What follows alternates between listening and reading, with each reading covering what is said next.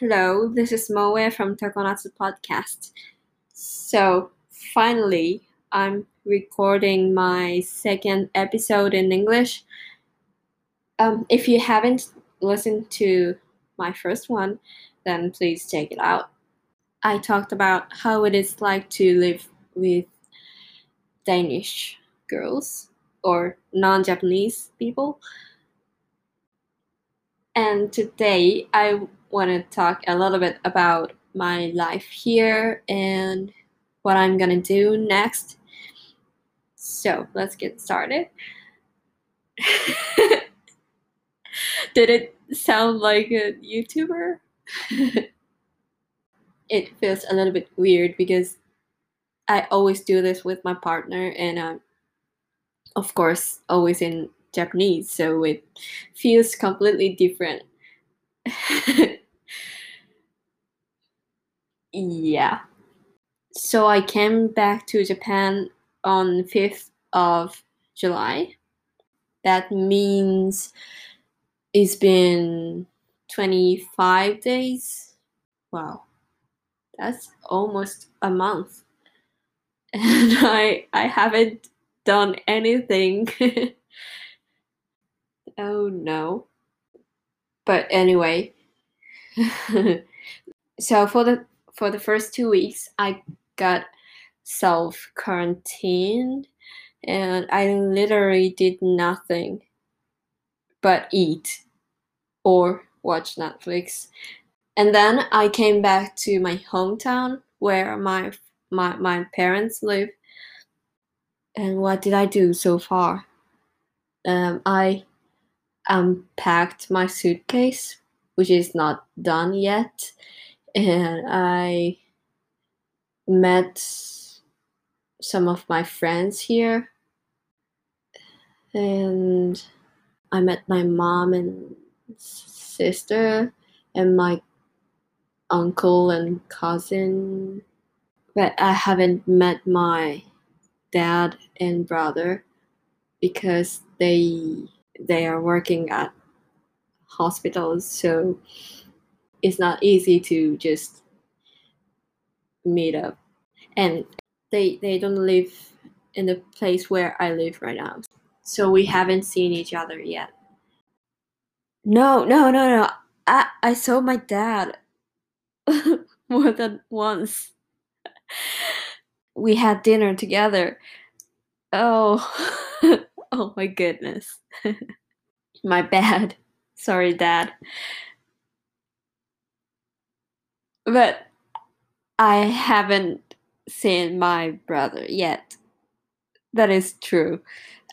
I miss my nephew and niece. I miss them so much. I would say they are the only reason that I came back to Japan. they are so cute and adorable. I miss them so much. I'm not saying that web design is super easy or anything, but if you want to get a, a job as a designer as soon as possible, then web designer is uh, is one of the. What else? Oh, I started an online course for learning web design or codes because I'm thinking that maybe I want to work as a web designer. And well, one of the reasons is that I have tried it before, before I came to Denmark. It was only for a year, but I know a little bit about it, more or less. And also, I think web design is easier to start or get a job compared to other areas of design, such as architectural design or furniture design. Good options, I guess. So, yeah. And I really hope to move to Denmark or somewhere in Europe again in a few years. So I, I think with web design will help me with finding a job there or leave or something. And right now I'm looking for for a school to be specific. I'm looking for schools for jobless people. I don't know how to say unemployed people maybe. Uh, and th- those schools are free and they also help help you to find a job. So I think that would be good for me because even though I have tried it before, I'm not skilled enough to just start find a job right now. So I want to learn it again and get more skill and then look for a job, you know. And then I'm also thinking thinking about moving out from this house because I don't feel really comfortable with living with my parents. I mean, they're they're nice and supportive and understanding, but you know, once you live apart from your family, then you will you will never want to live together again. You know what I mean? So yeah, right now I hope to move out and I hope to to find a school where I can study web design and I hope to get a job and then save enough money to move to Denmark for at least for a year in maybe 2 years or 3 years I don't know by the way, it's so warm here. It's like, um, let me check out the weather. Okay, so it's 33 degrees here. So basically, the temperature goes from 23 or 4 to 33 or 4 degrees in a day which is much much warmer than in Denmark.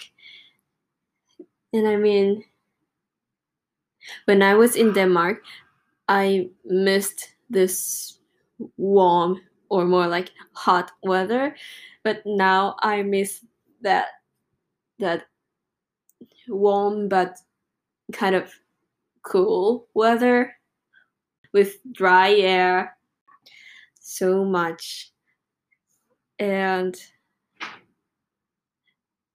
oh yeah, Tokonatsu, the, the name of my podcast, means everlasting summer. And it's because my partner and I love summer or warm weather. So, yeah, we named it like that. So, even though I loved my stay in Denmark, I didn't really like the weather, especially in winter. It was so cold and dark. It's it's really dark, you know. And I I actually got some tips of of spending spending those cold and dark time more more happily by gathering with with your friends or family or knitting or reading or watching Netflix or stuff like that. And I yeah, I learned a lot from how Danish spend time in winter. But I still don't like winter. However, I'm hoping that I move to Denmark again. It's it sounds kind of silly, but I'm serious. So that's it for today. I have no idea when I'm gonna record this in English again, but stay tuned. or should I say, please subscribe my channel and thumbs up and leave leave a comment below and to be more like YouTuber. No, just kidding. It's just I've I've been watching YouTube so much, too much these days. So I'm affected by that quite a lot. By the way, my favorite is Vegard. He's a big fan of Harry Potter and he's he's Norwegian actually, but his channel is in English, so I enjoy it a lot. He's so cute. I love it. I love that channel. So if you're interested, please check check out his channel too. It's Vegard V E G A R D. yeah, so see you.